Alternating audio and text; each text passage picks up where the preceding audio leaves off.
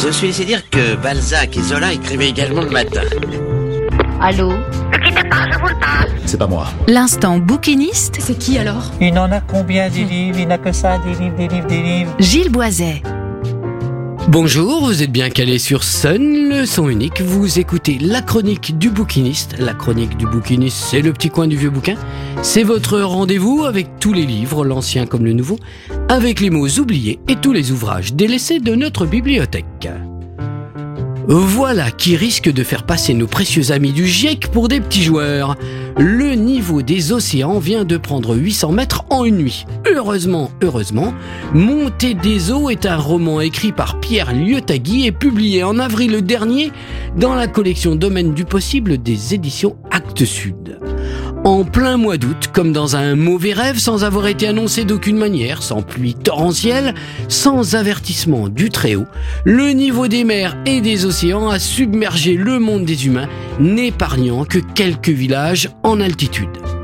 Un matin de fin d'été, les habitants d'un petit village des Alpes se réveillent avec vue sur un golfe immense, les montagnes sont devenues des îles éparses au loin et toutes les vallées sont noyées très vite, très vite. La petite communauté épargnée va devoir réapprendre à vivre uniquement avec les ressources locales en misant sur la confiance et la force du collectif.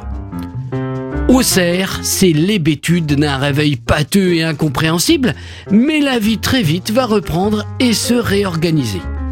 Ce récit est un récit apocalyptique que son auteur a soulagé des maux les plus terribles du genre grâce à sa connaissance approfondie de l'herboristerie.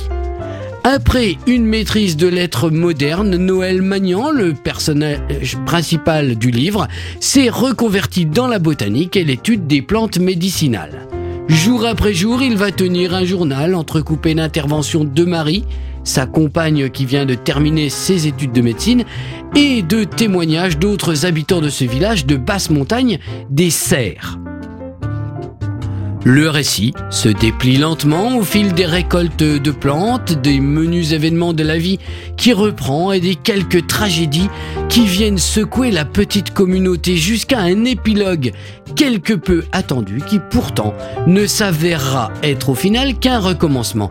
Il y a des longueurs, mais l'auteur, herboriste lui-même, connaît la valeur du temps.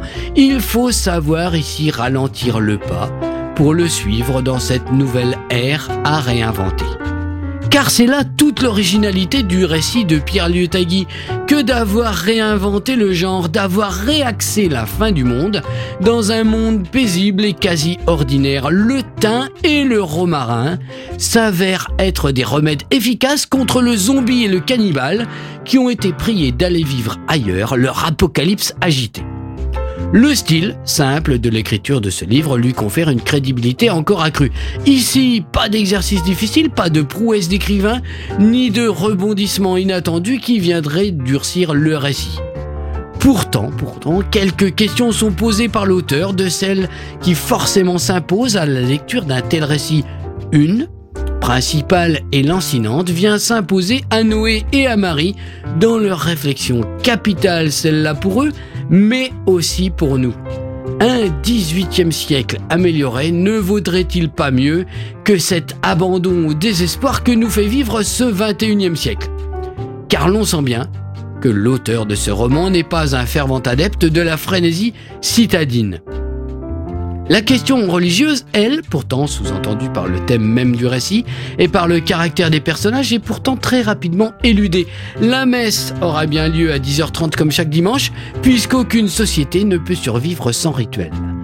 Plus intéressante et plus prenante dans le récit, la lutte contre le rétrécissement des savoirs est venue interpeller ma lecture et quelques vaines certitudes.